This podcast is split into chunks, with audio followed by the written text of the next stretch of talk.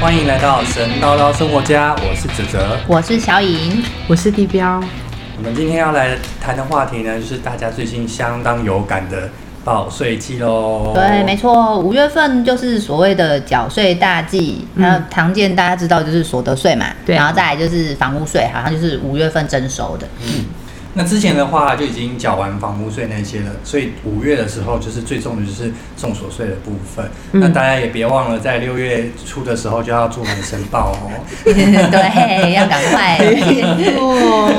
那我们以其实我们已经缴过不少次的呃这个税税单了，对不对？讲起来也有十几年的经验，所以相相较来讲，我们应该是个报税的小高手吗？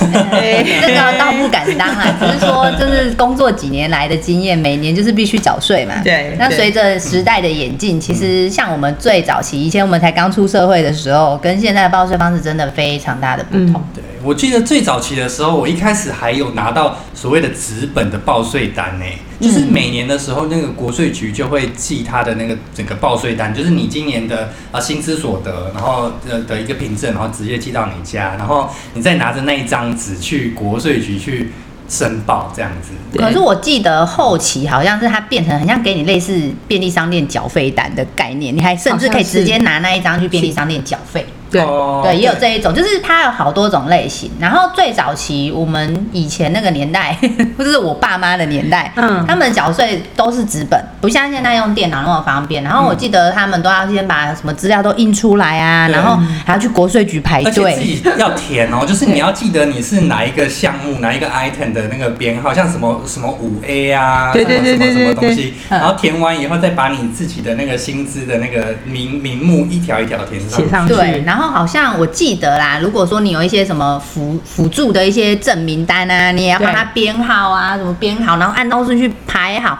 然后整理出厚厚一大叠大，然后就去国税局排队。对，然后排队都要排一段时间，对，所以缴税季节在以前我们那种年代真的是挺麻烦的。嗯我觉得啊，就是哎、好像从五月初知道说哎、要缴所得税，然后大家就开始准备资料、整理资料，然后要找时间去国税局排队。每次都要翻箱倒柜的翻，对，就是挺麻烦的。对，那我们现在这次你你使用的报税方式大概是什么啊？就是像我我个人的话，我我这次使用的方式哦，就是还是上网络，没错，我是用网页的，然后它呃它是直接用手机号码就可以去登录了。对，我觉得非常方便，因为在更呃两三年之前的话，我还有用过，就是要用自然人凭证。嗯那时候是好像自然人凭证没没出对出来多久吧，然后就是你每个人都要去准备一个读卡机，然后对就是插入你的自然人凭证，然后然后就是就可以登录那个系统。然后那时候系统我记得好像还特别自己要先下载从国税局下载，对。然后下载下来，然后他每次就是打开它，更新它的版本，对然后哎，对对对现在是最新版本，对，然后弄完然后就申报，对。然后你国税局那时候能用的凭证应该就是自然人凭证吧？我好像是插健保卡，对这后来后期才有健保卡，我是插健保卡，对，再早期一点自然人凭证，好像那时候还特别去户政事务所办。然后。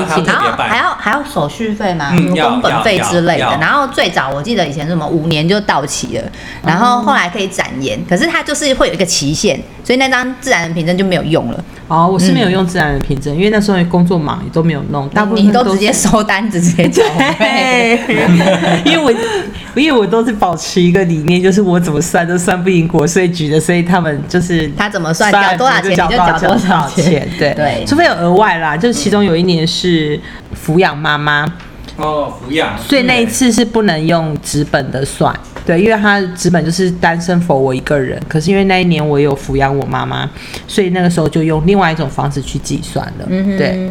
就是其实讲讲了那么多以前的经验啊，像我大概看了一下今年就是国税局这边给的一些缴税方式，真的多了好多种选项。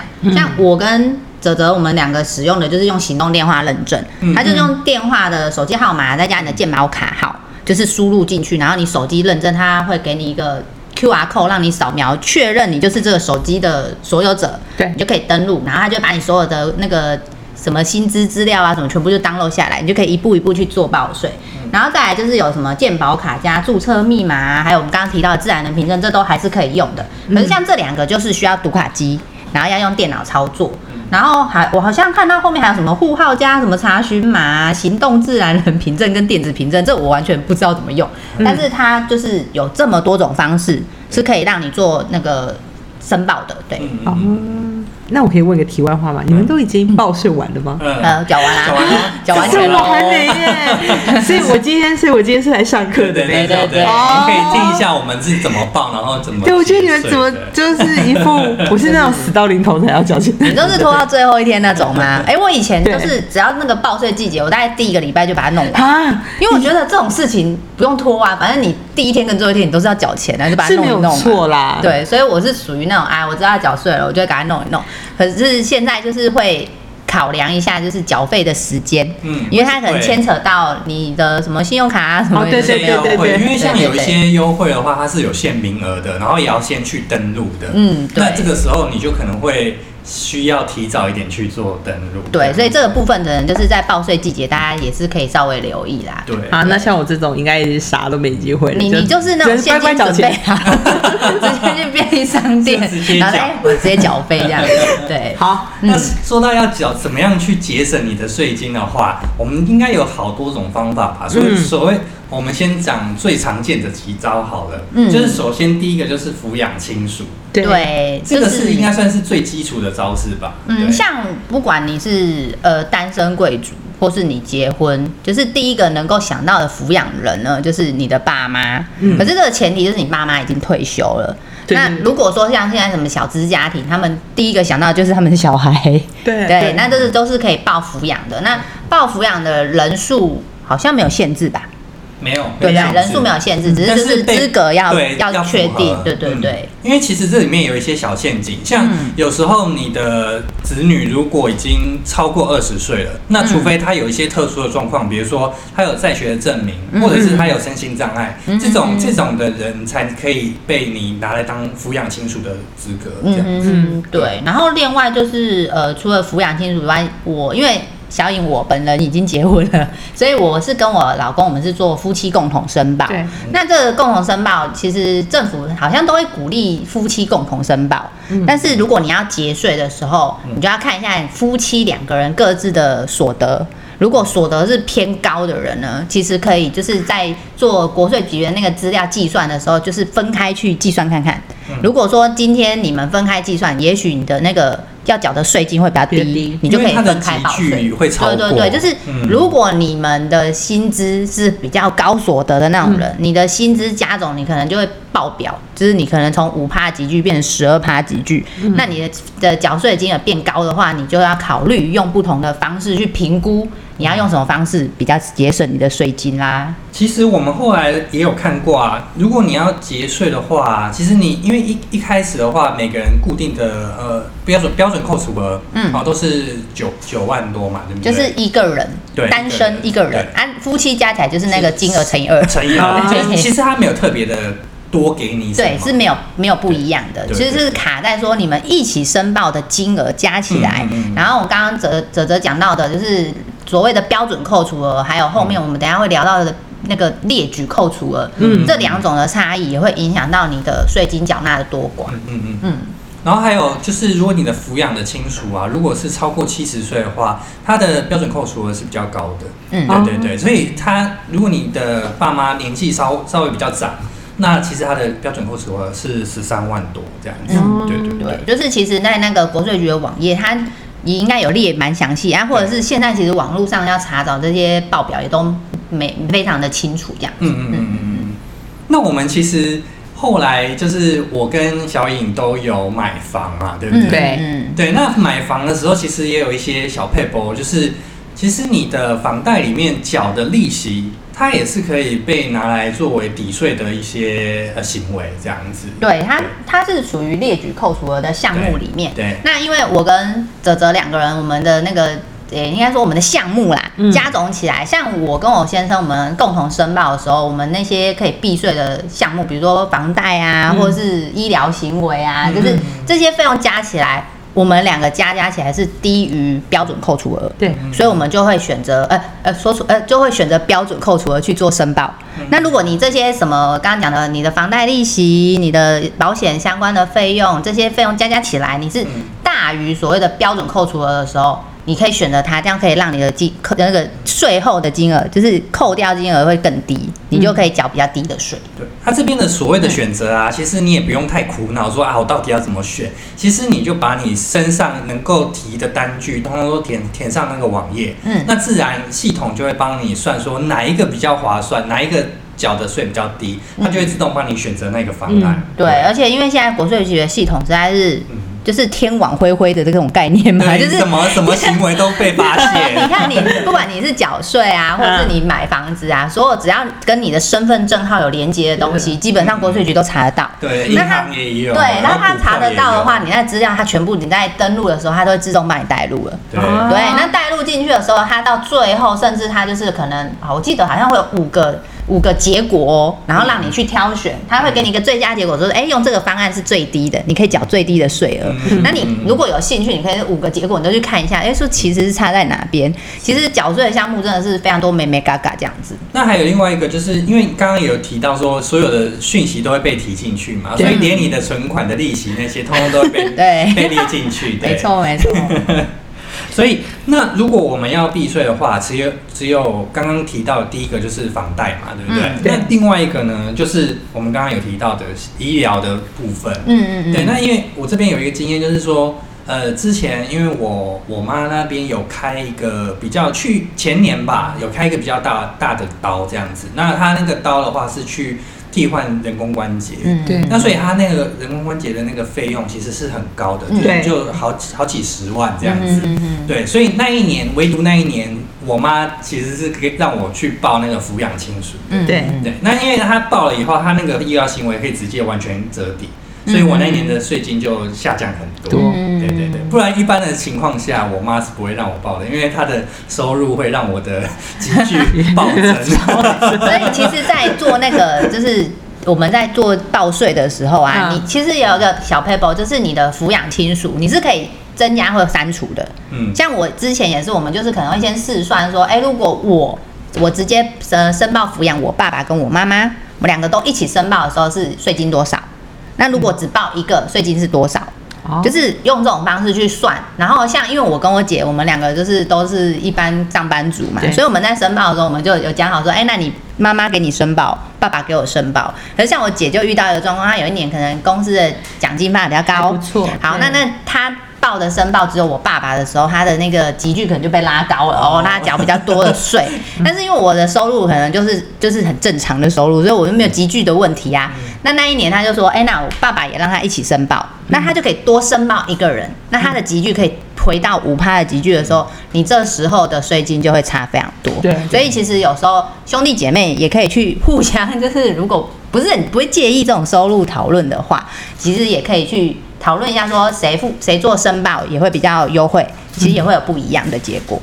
嗯，可是抚养那个父母啊，这里我突然想到一件事情，如果像像我妈妈，就是她没有上班，嗯，可是她本身有资产在上在身上的时候，嗯。那你抚养她，她身上那些资产啊，也会列在上头吗？资产不会啊，你所谓的资产是就是房子啊。房子不会，哦，对。那现金也现金不不会，呃就是你的存款也不会，它是属当年的收入嘛。会啊。那利息会，那是利息啊，那这就是你额外的、啊，就是你那一年产生的利息，就是你额外多的收入嘛。股票也。股票也是额外那一年发生的，所以你本来拥有的钱，就比如说就不会被算在里面。嗯。哦，所以即使他没有上班，但是他有做一些投资理财，对都会列入。对，只要就是额外的收入，有些人就是靠着那个股利或者是存息在过生活，对。那些都会被，那些都会算你的收入，因为那个都跟你的身份证号有连在一起。哦，所以那即便 就是，例如说我抚养我妈，嗯。似乎也是那个也会算在里头，就对啊，因为你只要用了你妈的身份证字号那她的身份证字号所产生的投资，然后利息所得，或是各种，它就是全部连在一起，会帮你一起抛进那个系统里面，哦。然后你可以看到非常金额的资料，就是好几页。好几页。那。那那那那那那我还是不要抚养我妈也其实你可以试算，要要比你可以试算，比如说你也许你妈有这些收入，没错，可是那些收入可能不影响到你的积聚，因对为你你多抚养你妈会多一笔列举那个多一笔标准扣除额。哦，你的那个扣除额的金额如果远大于你妈那些产生的那些收入行为，你当然是报你妈会比较比较能够节税啊。哦，嗯，所以其实可以善用系统，反正它都可以加加减减嘛，你就对试试算啊。如果你这个结果你不要，你就不要不要上传就好了。哦，原来如此。因为那个我今年已经默默的被我弟弟告知他要抚养我妈妈了。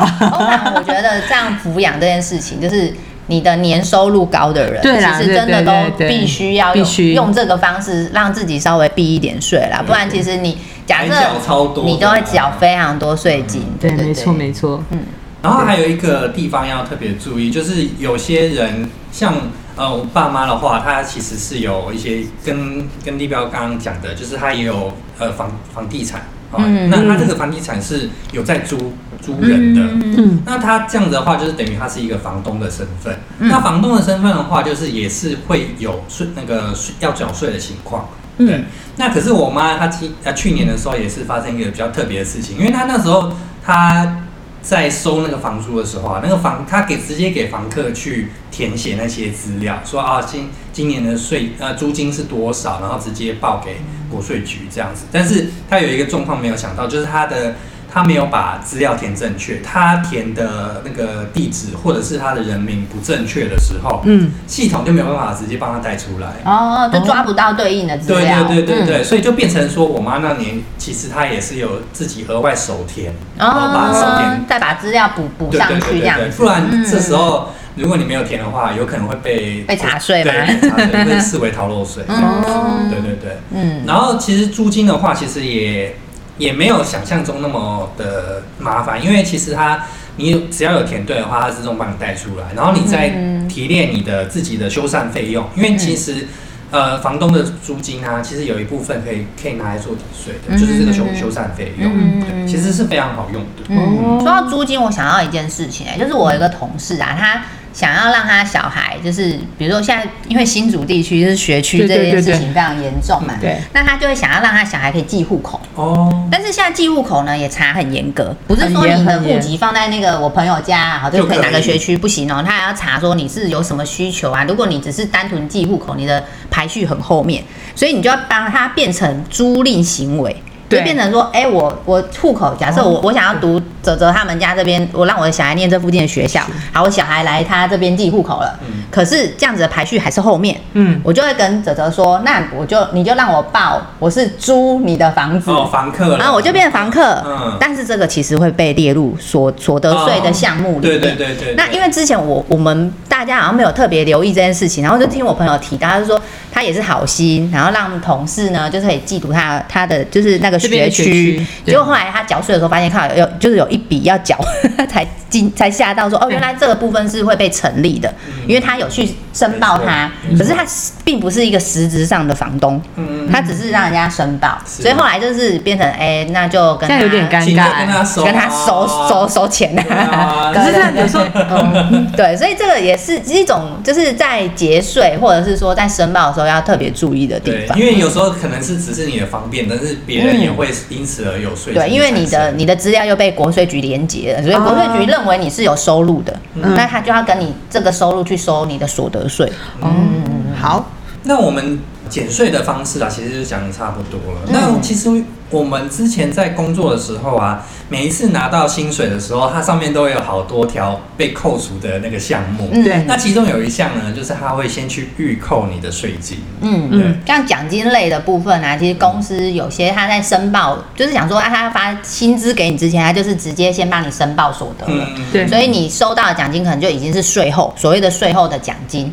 那这个这个被扣掉的税呢，其实不是不见，因为你只是预缴，先预缴对，先预缴，所以在比如说像我们今年在做那个所得税的缴纳的时候呢，这一笔金额会出现在那个系统，它就会把它带出来说，哎、嗯你其实已经先预缴了了多少税金。嗯那假设比如说你那个带出来，你今年好，你本来要缴个三万块税金好了，对。可是因为公司可能这一整年下来已经帮你预缴了一万块税金，所以其实你今年这样，他会帮你扣掉，那你就只要缴两再万。补两万，对对对，就是，但但其实你不是没缴，你就是只是先缴。开始的时候就对缴就被缴掉。可是这个比较是一种有点无痛缴税啦，你会觉得说，哎，我今年税金好像没有很高但是其实就是公司如果先帮你做这一块，是会让你在五月份缴税季会觉得说好像。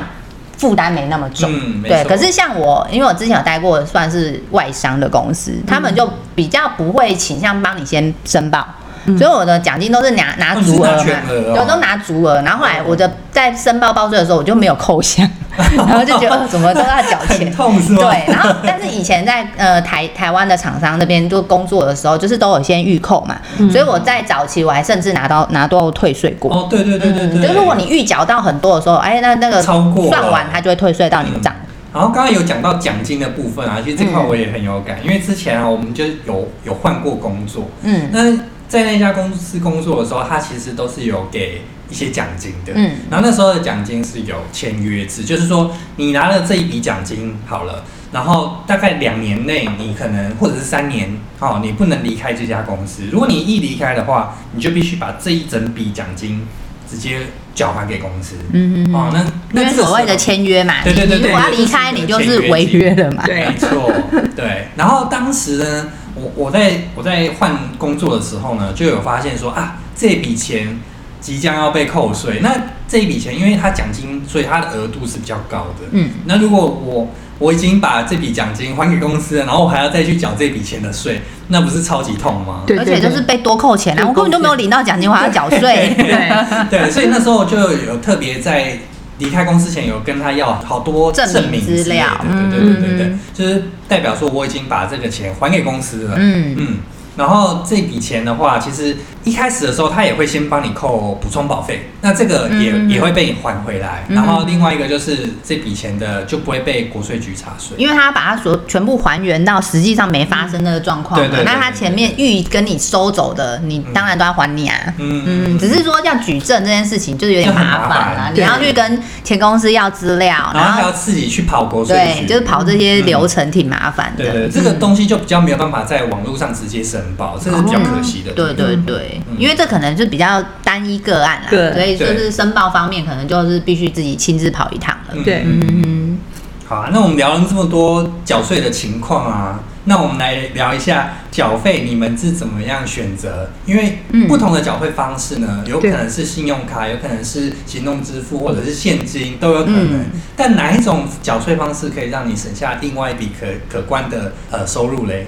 嗯，就是像缴费的部分，其实早期好像没有这么多方式。选项。哦早期就是哎、多少钱就去缴钱啊，就缴现金，缴现金，要不然或者是汇款。对汇汇款款，然后或是缴现金，然后到后期就是哎可以刷信用卡嘛，对。那你就刷卡。可是现在有更多方式，就是可能你你在选择信用卡，再加上现在行动支付非常的那叫什么？发达，对，到处都各种行动支付，你想到的什么呃各种配，对，各种各种配真的是前几年才开始的，对，那因为现在可能我我自己的话呢，就是超商的部分，他们跟信用卡有合作，嗯所以我今年选用的方式是用那个 Seven Eleven 的支付，嗯用 iCash。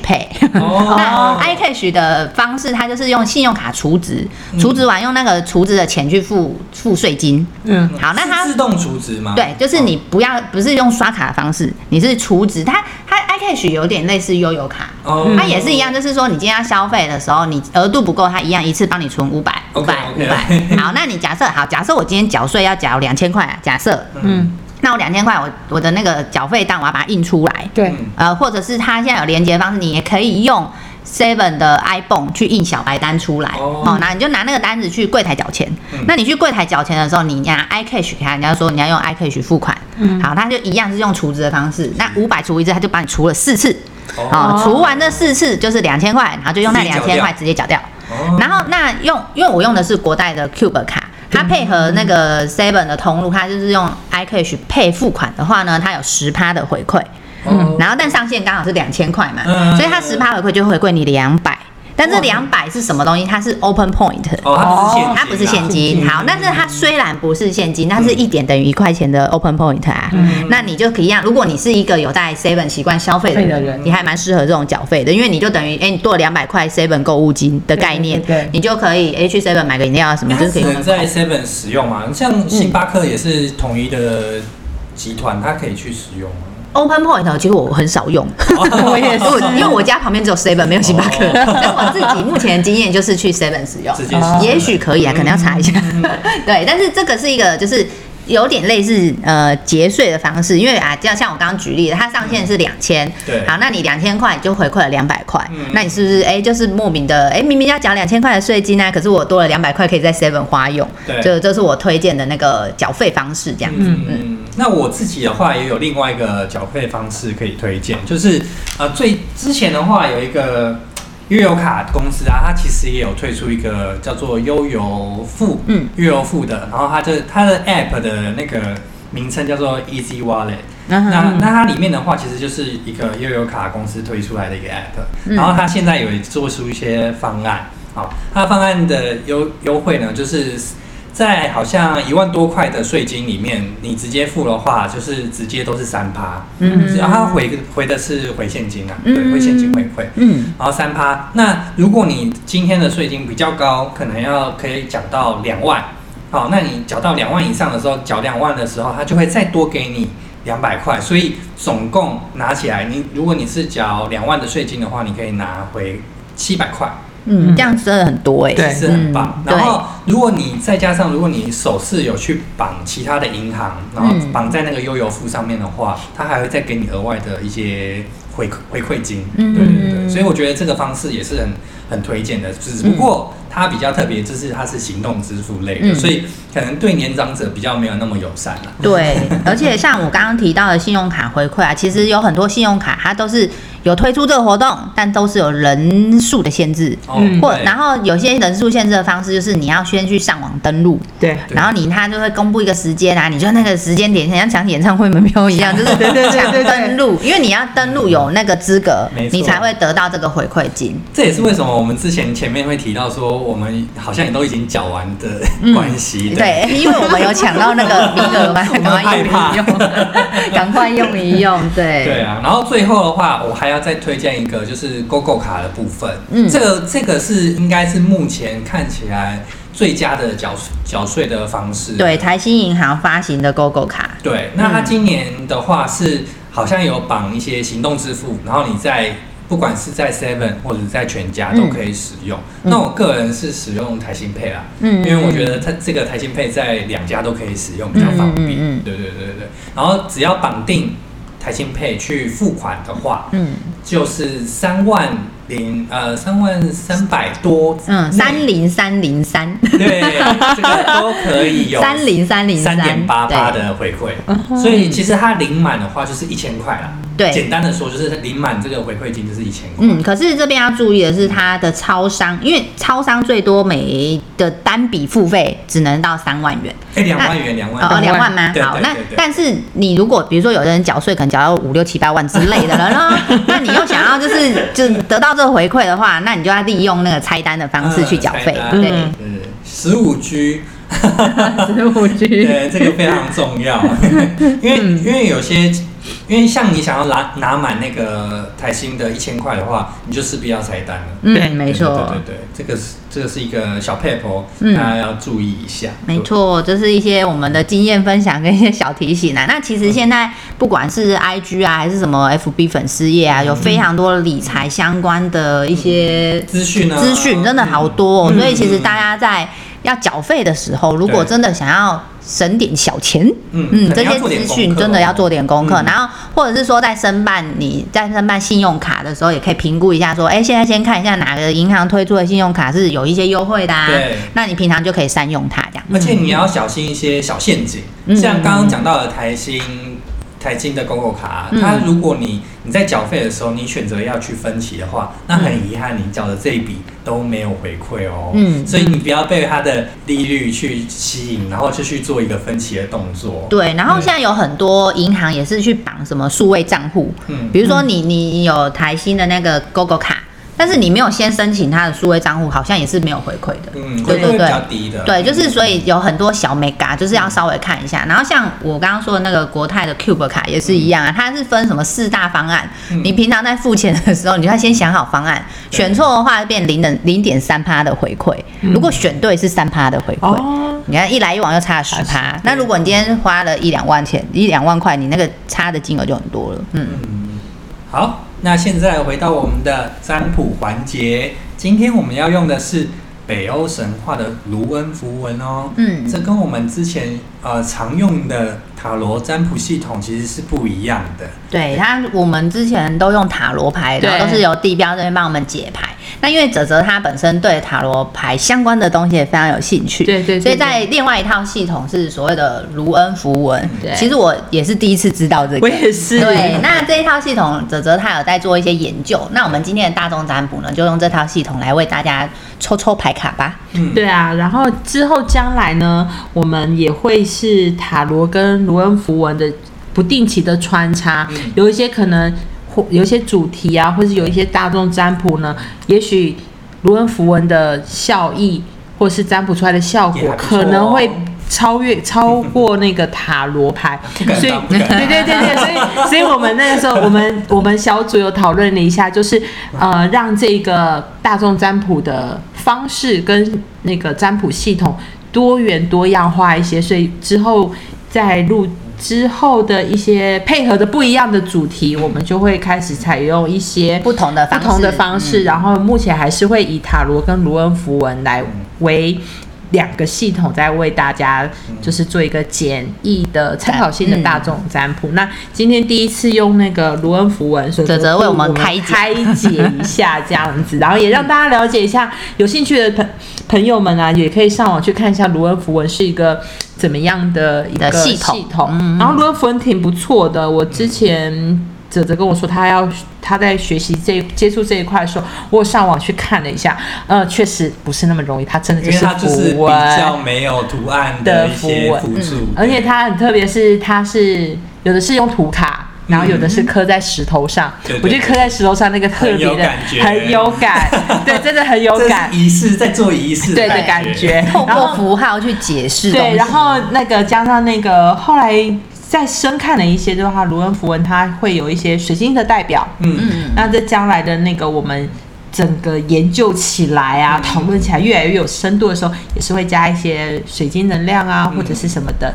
在再跟大家再分享。跟大家分享。好，那符文这块啊，它是由北欧神话来的，所以它其实每一个文字符号的背后都有一段很漫长的故事，对。嗯，嗯，都跟北欧的神明其实是相当有渊源的。对。所以要想要了解这一块的话，建议大家在神话的部分也可以多多的关注一点。嗯嗯对。嗯嗯，还有另外一个补充一下，就是像我是比较偏学塔罗嘛，那当时在接触的时候，其实北欧卢文有一些符号或是一些是通用的，是通用的、哦，是真的看得出来。像是有一次在跟泽泽来在聊天的时候，抽了普卡的时候，我心想说。哇哦，这张就是恶魔吧，就会有一些关联性，所以其实挺特别的。那我们就来请泽泽这边来开始为我们做一个说明讲解喽。嗯，那今天的题目呢是最近你适合什么样的理财方式哦？那大家一样在心中默念三次以后，我们这边提供四张牌卡，有 A、B、C、D。那在念完这个主题之后呢，请抽出其中一张，那稍后会帮大家解牌哦。好，那我们这边选到 A 的同学，你这边抽到的是闹迪斯符文。那这张符文呢，呃，其实是一个警示的状态哦，就代表说你要关注一下你现在的财务状况，还有你的需求是什么，不要因为看到了哦，好像这个投资理财的标的非常的有价值，好像很厉害，好像可以赚大钱，你就被它诱惑了。嗯那谨记哦，稳健的理财对你来讲可能是一个比较好的方式，所以你必须要见好就收，不要孤注一掷，然后要去衡量你自己自身的风险。这样子的话，你才可以稳健的走在你的财务道路之上哦。嗯，那选择 A 的同学真的要切记，不要那个随着什么报名牌就一 对对一头热的去了，或者是现你现在投，现在可能热衷于什么或什么特别夯，然后就 AI 的题材你就觉得我也有机会 分一杯羹那你可能要小心一点了，就是你也不要把你的身家都压压在一起进去。有有点危险，有点危险这样子。那选择第二张 B 的同学，你抽到的是乌鲁兹符文。那这张符文代表的是力量，还有生命力，代表说你现在目前的经济状况其实是你自己还算满意的哦。就是说你现在虽然说可能在有一些经济上的挑战，但是你取得成功的几率其实是很高的。所以你最近可以好好看一下你最近有哪些理财的标的，不一定是呃很很常见的，比如说股票或者是基金，你也可以看看呃不动产呃不动产的部分，房子或者是其他的可能性，都是你可以去参考的。但是这张牌最重要的是要保持自律的一个习惯，就是你在这个时机点啊，你要多多的去看，多多的去持之以恒的去理财，这样才才会理你。嗯，这一张是小颖今天抽到的，我觉得还蛮像我现在的状况啊。嗯其实我自己就是在投资理财方面，其实还算，我觉得运气还算不错，嗯就是都会有一些。呃，前辈们给我一些指点，那这些指点不管是学习，像我也会学习看那个什么呃股票的排财务报表啊，哦。或者是会看股票的线图啊，其实都有、嗯。都有一些学前辈们在教我。嗯。那这些部分，我当然就是我刚刚讲到的自律这个问题，我就是刚刚泽泽提到的重点，我就是比较没有那么自律的人，所以这些学习虽然有学过，可是我就没有持久。嗯如果说我愿意花点心思在这上面的话，我觉得也许我有机会在就是理财的部分得到一些不错的回馈，这样子。嗯，而且其实抽到这张牌的人，其实最近的财运也是还算不错，所以我真的建议大家可以多多看看你最近身边出现的理财机遇是什么。可以把握机会这样。对，嗯没错。那下一个选到 C 的同学，你抽到的是伊莎，是一个冰冻牌卡。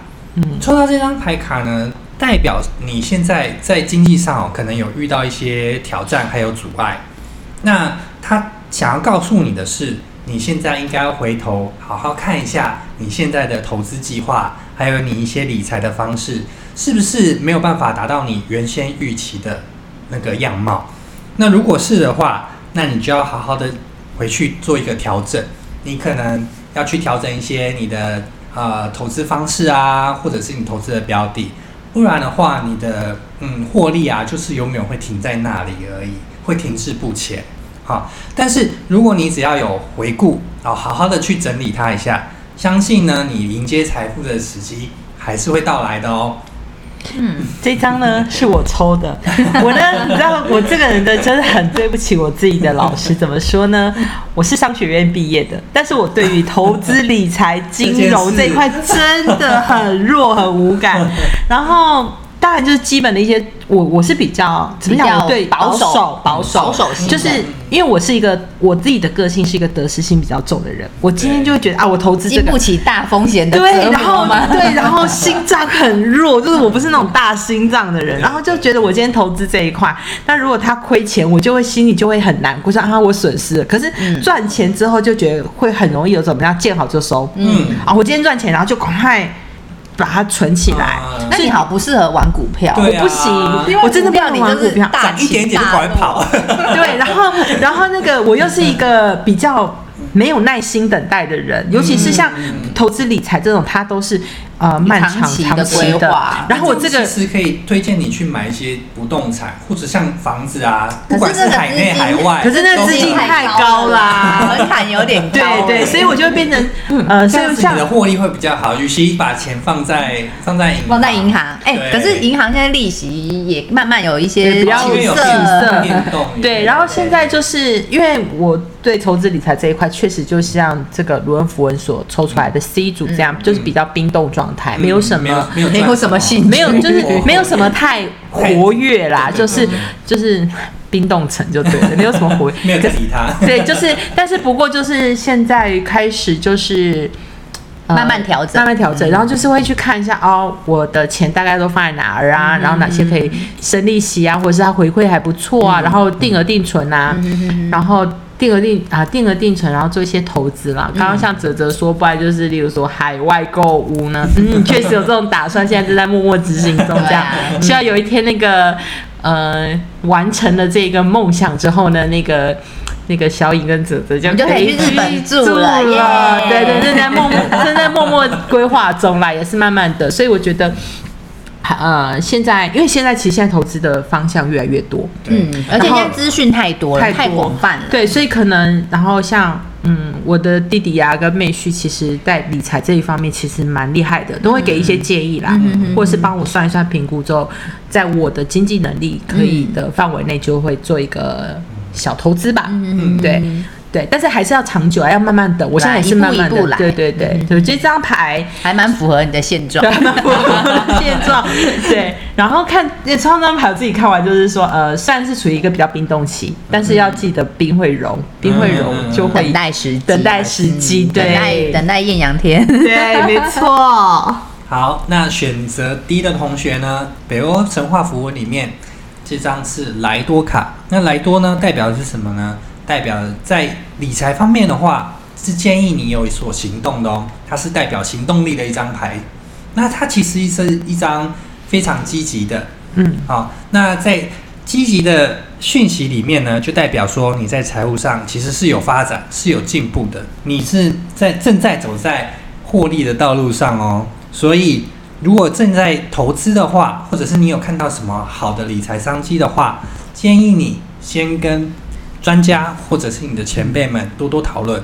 其实他们会带会带给你很多宝贵的意见。那有这个做功课的这个环节之后呢，相信你在保持积极的态度，还有一些心态的话，行动起来绝对是有非常好的运气，还有一些机会的。嗯所以建议你勇往直前。对啊，选择这一张牌卡的同学们应该非常不错，对 可以好好思考自己的理财方向，这样。，对，嗯，好，那我们今天的节目就到这里了哦，谢谢大家的收听，我是哲哲。我，是小颖。我，是地标，那我们下次见，拜拜。拜拜